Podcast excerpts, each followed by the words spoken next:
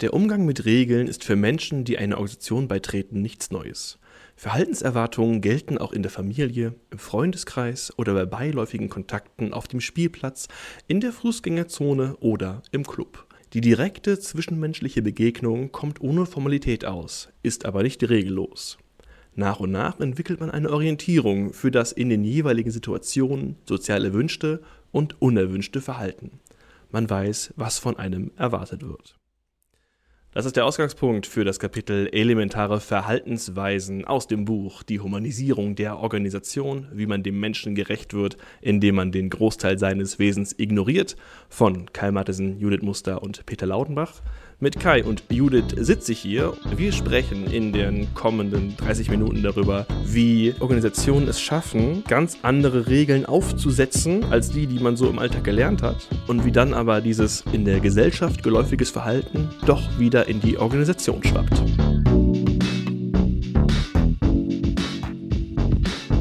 Wir haben jetzt schon einiges besprochen, was diese Mechanismen in Organisationen angeht, besonders was dieses Verhältnis Formalität und Informalität angeht.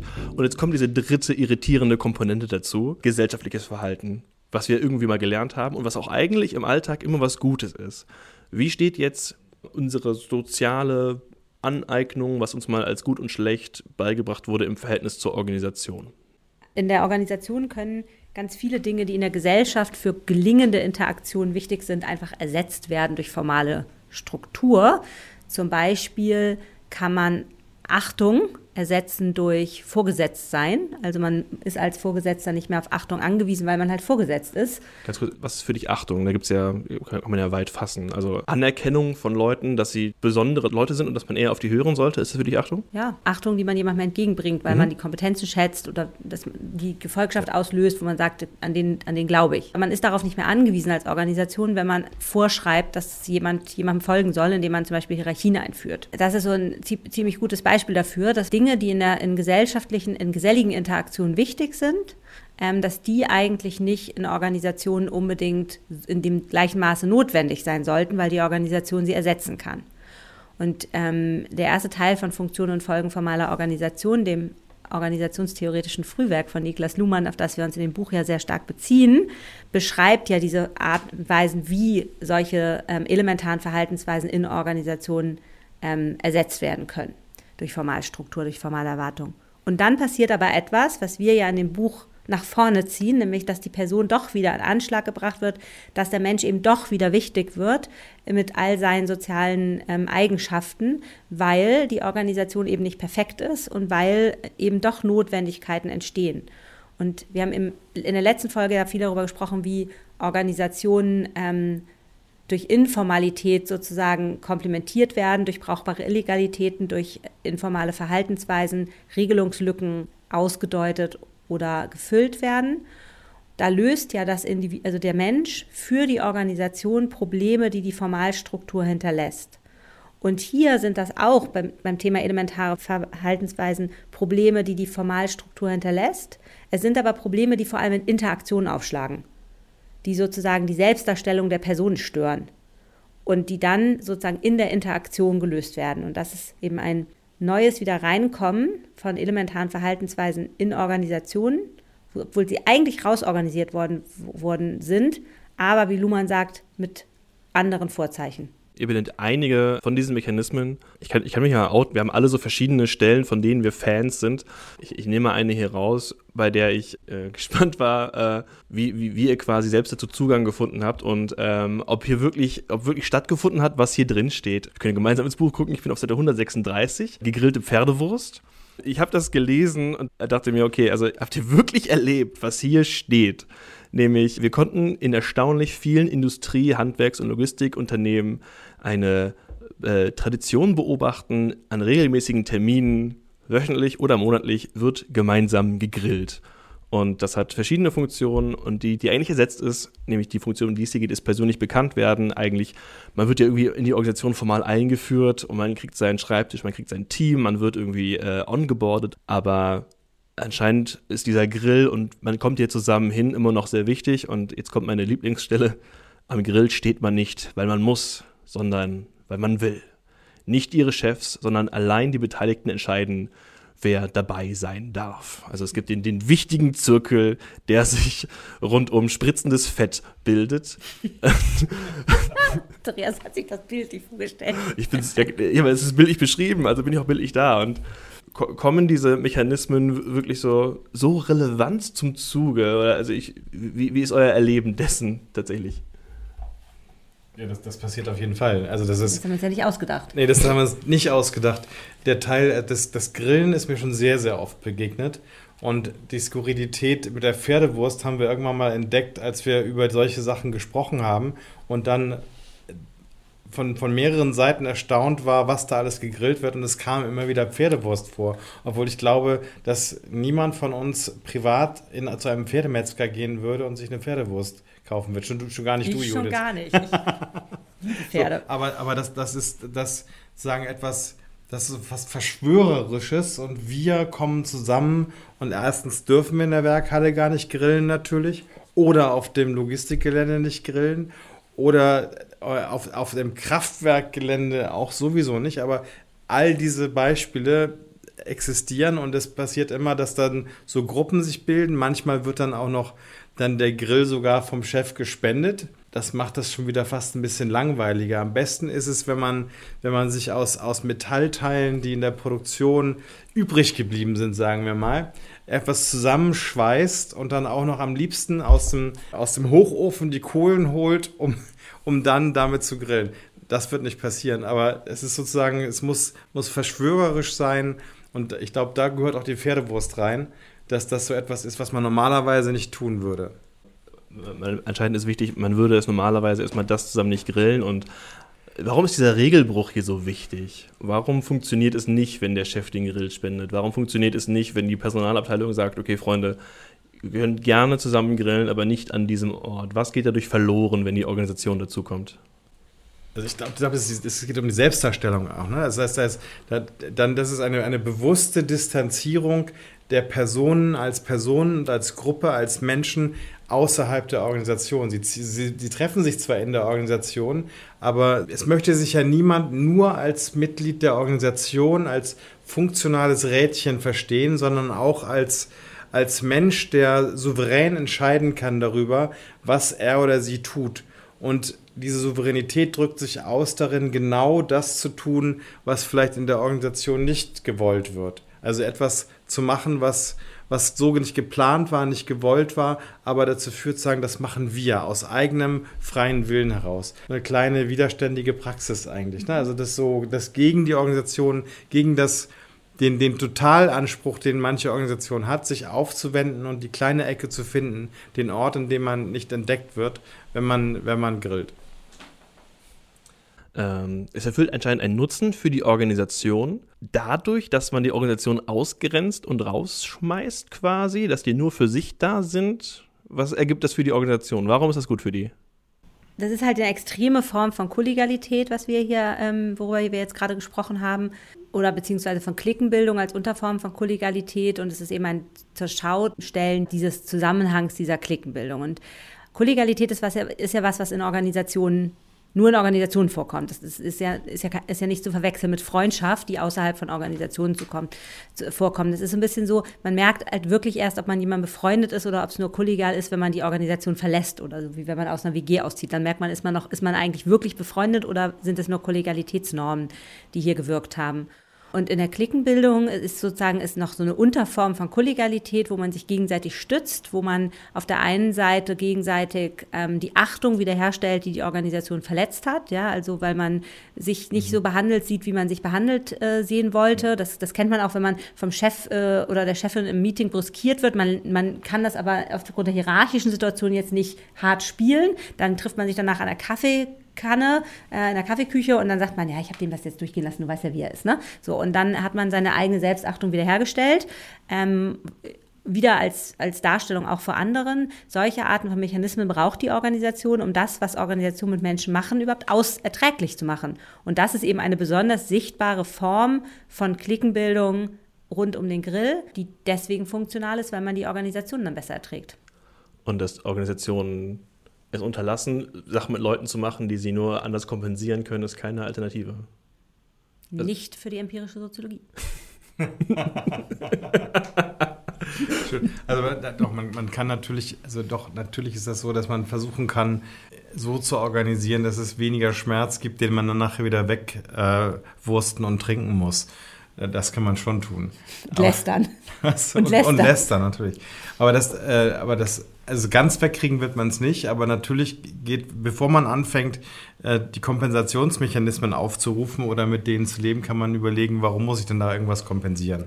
Wenn es einen Kontext gibt, wo die Chefin einfach die Leute immer fertig macht und die sich dann hinterher in der Kaffeeküche treffen und sich ausheulen, dann kann man noch irgendwann überlegen, ob das vielleicht die richtige äh, Chefin ist oder man kann sich noch viel besser überlegen, warum die sie denn so austickt und ob man vielleicht etwas ändern kann daran, welche Anforderungen an sie gestellt werden, wie ihre Rolle zugeschnitten ist oder wie auch immer dass man dann versucht, diese Last in der Organisation wegzuorganisieren, statt die Kompensation zu fördern mhm. und den Kaffee zu bezahlen oder sowas. Also ja. das, ja, das ja. ist was ich besonders spannend fand bei diesen elementaren Verhaltensweisen, die, aber, die ihr da benennt, ist, Judith, du hast eben damit eingeleitet, die, die ergänzen die Organisation, aber was mich noch mehr fasziniert ist, oder was mich gleichermaßen fasziniert, gleichzeitig gibt es ja auch gesellschaftliche Verhaltensnormen, die in der Organisation völlig im Weg sind und auch mit denen braucht man irgendwie eine Art, mit denen umzugehen. Also den, das Beispiel, was ihr benennt, ist Hilfe leisten, äh, Hilfe und Dankbarkeit quasi. Dass es, dass es gar nicht nützlich ist oder im Sinne einer Organisation,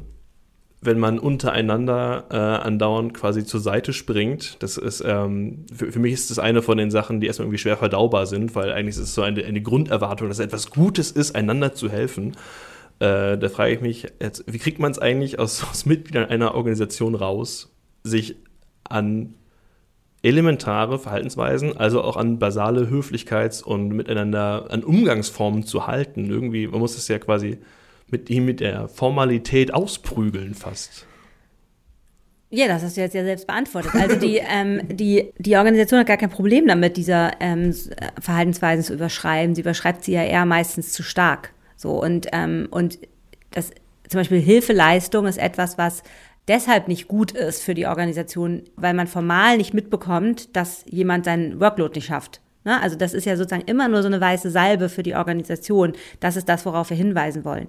Und deswegen ist es eben wichtig, das genau zu beobachten und sich anzuschauen, wie, wie kriegt man das hin. Ne? Aber man, also unser, unsere Empfehlung ist ja nicht, seid alle taktlos, unfreundlich, unkollegial und zeigt möglichst wenig Achtung, sondern unser Hinweis ist ja nur, wenn ihr als, wenn die Organisation zu stark abhängig ist von persönlicher Leistung ihrer Mitglieder, dann ist das auch keine stabile Organisationslösung mehr, sondern dann ist das eine Personenlösung, die halt nicht ähm, dauerhaft helfen kann oder die auch also einbrechen kann, wo auch Dinge nicht funktionieren können.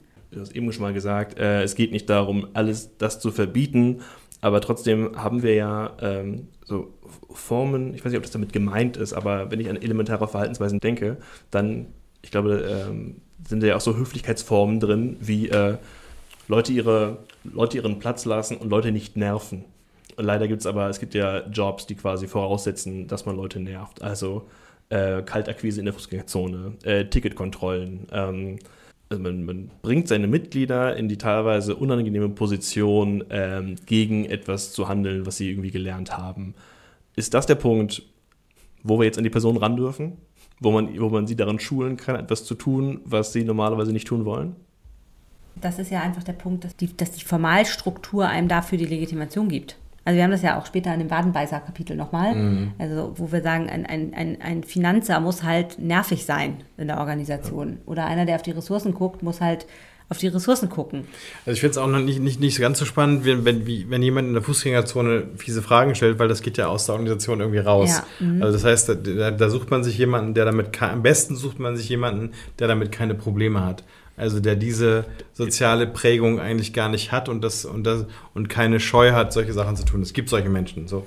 Und die kann man dazu, die kann man bestens dafür einstellen. Schwieriger wird es, wenn man in der Organisation eine Rolle hat, in der man immer wieder sich überwinden muss, anderen Leuten auf die Füße zu treten, damit sie etwas tun, was sie vielleicht nicht getan hätten äh, aus einer spontanen Interesse heraus. Das ist dann auch tatsächlich Überwindung, weil zum Beispiel als Führungskraft will man ja etwas erreichen, hat auch Ziele, die man äh, verfolgen will und muss dann auch Leuten Hinweise geben, dass man das auch wirklich will.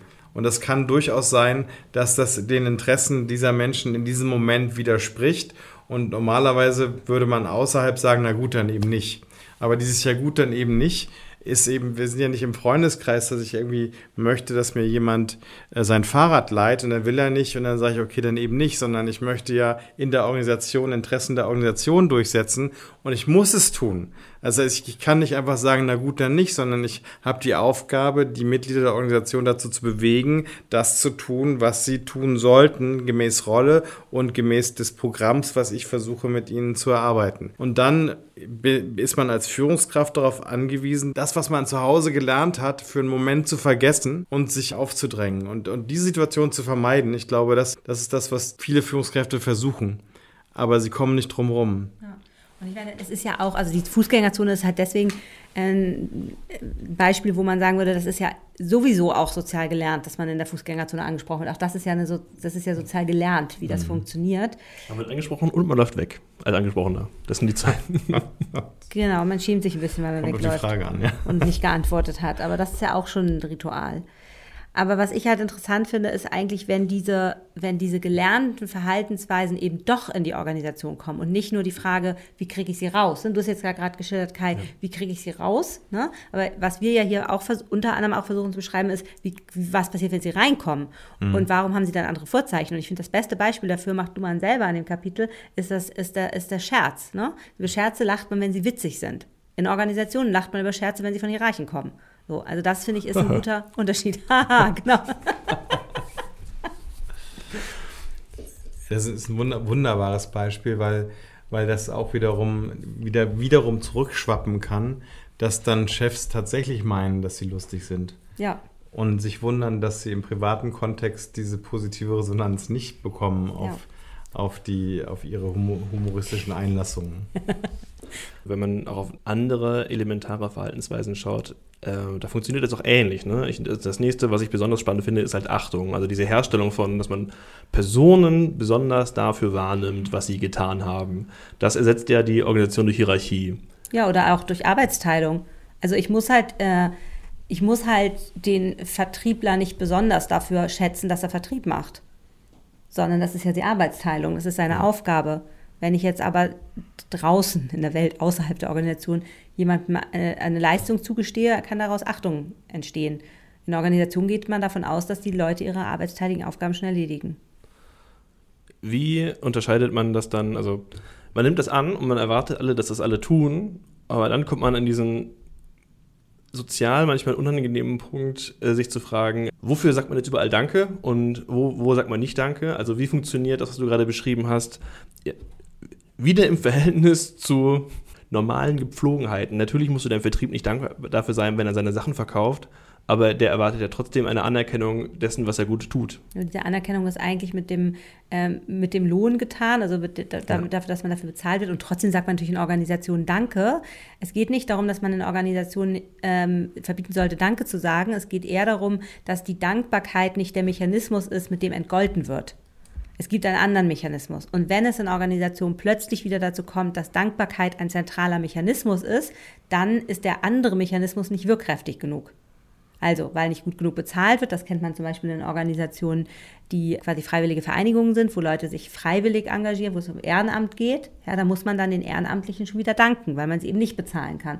Also dieser, dieser Vergleich der Organisationstypen hilft da manchmal auch einfach zu sehen, was macht das spezifische aus? Sozusagen, wie wird hier ein elementares Verhaltensweise eigentlich umgewandelt und was passiert, wenn die Organisation das nicht genug sicherstellen kann? Also je nach Typ, je nachdem, was in einer Organisation verlangt wird, kommt anderes Elementare stärker zum Vorschein und anderes muss stärker verdrängt werden? Teilweise ja. Also eine Organisation sollte sozusagen ohne Dankbarkeit auskommen können, Richtig. auch wenn sie Dankbarkeit gebrauchen kann als, als sozusagen obendrauf, als i-Tüpfelchen, als, ja. als Kirsche auf der Sahnetorte ist Dankbarkeit gerne gesehen. Ja.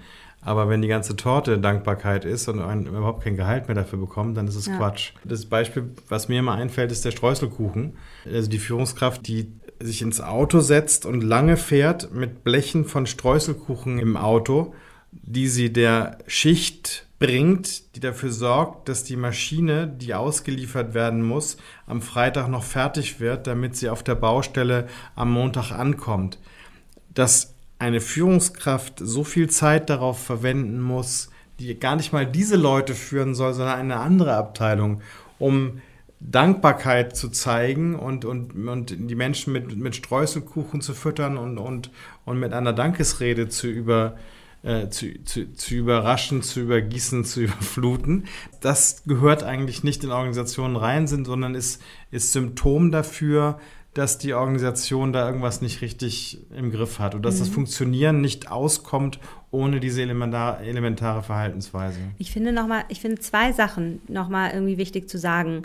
Das erste ist, uns geht es nicht darum, dass nicht elementare Verhaltensweisen wie Achtung, Dankbarkeit, Tauschen, Hilfeleistung oder Scherz in Organisationen auch vorkommen dürfen, sondern uns geht es nur darum, dass wenn die regelhaft so stark strapaziert werden, dass das ein Hinweis darauf ist, dass die Person in Anschlag gebracht wird und dass diese Person wieder durch besseres Organisieren entlastet werden kann. Das ist das Missverständnis eins, das man sozusagen beim Lesen dieses Buches erzeugen könnte, wenn man nicht genau genug liest. Andersrum. Kleiner Diss. Nein, nicht in, die, in deine Richtung. Und der zweite ist, dass wir ja diesen etwas fiesen, zugespitzten ähm, äh, Titel vorne haben, zu sagen, es geht darum, den Menschen zu ignorieren. Und genau hier, finde ich, kann man das nochmal gut plausibilisieren. Es ist eben nicht so, dass wir glauben, dass keine Menschen und Organisationen sind. Wir sind ja selber welche und arbeiten auch in ihnen. Ähm, sondern wir sagen nur, dass der Mensch eben möglichst entlastet sein soll von zusätzlichen Leistungen, die das System zusätzlich von ihm verlangt. Und elementare Verhaltensweisen sind sowas.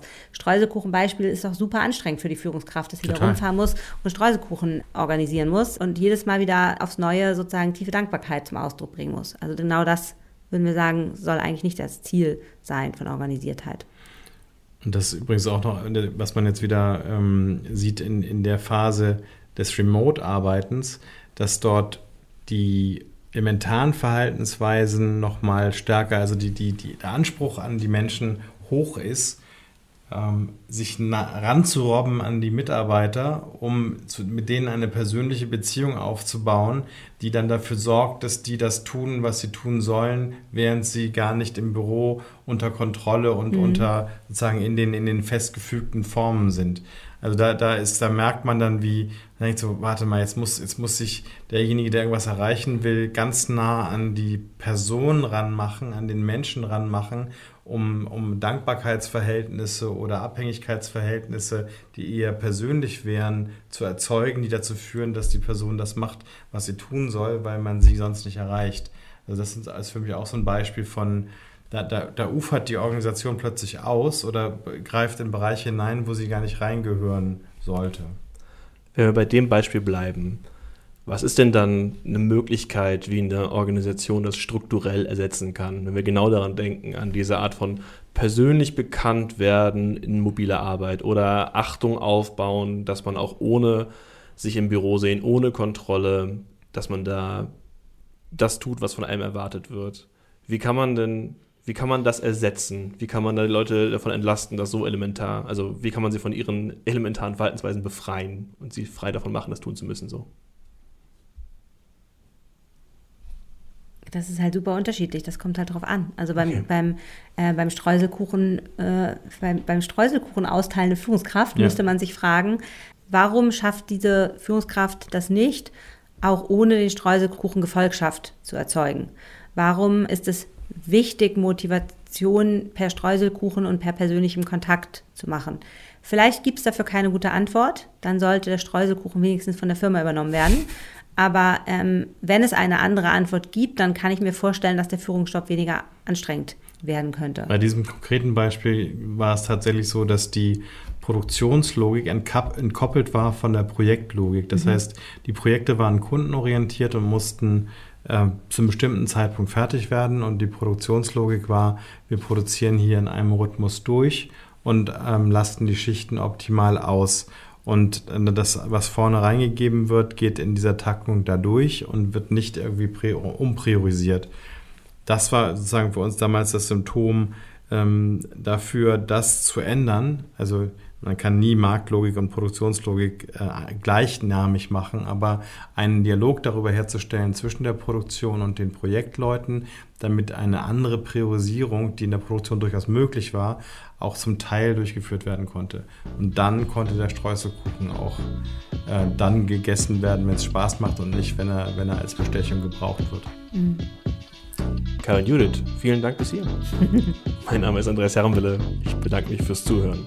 Tschüss, bis dann.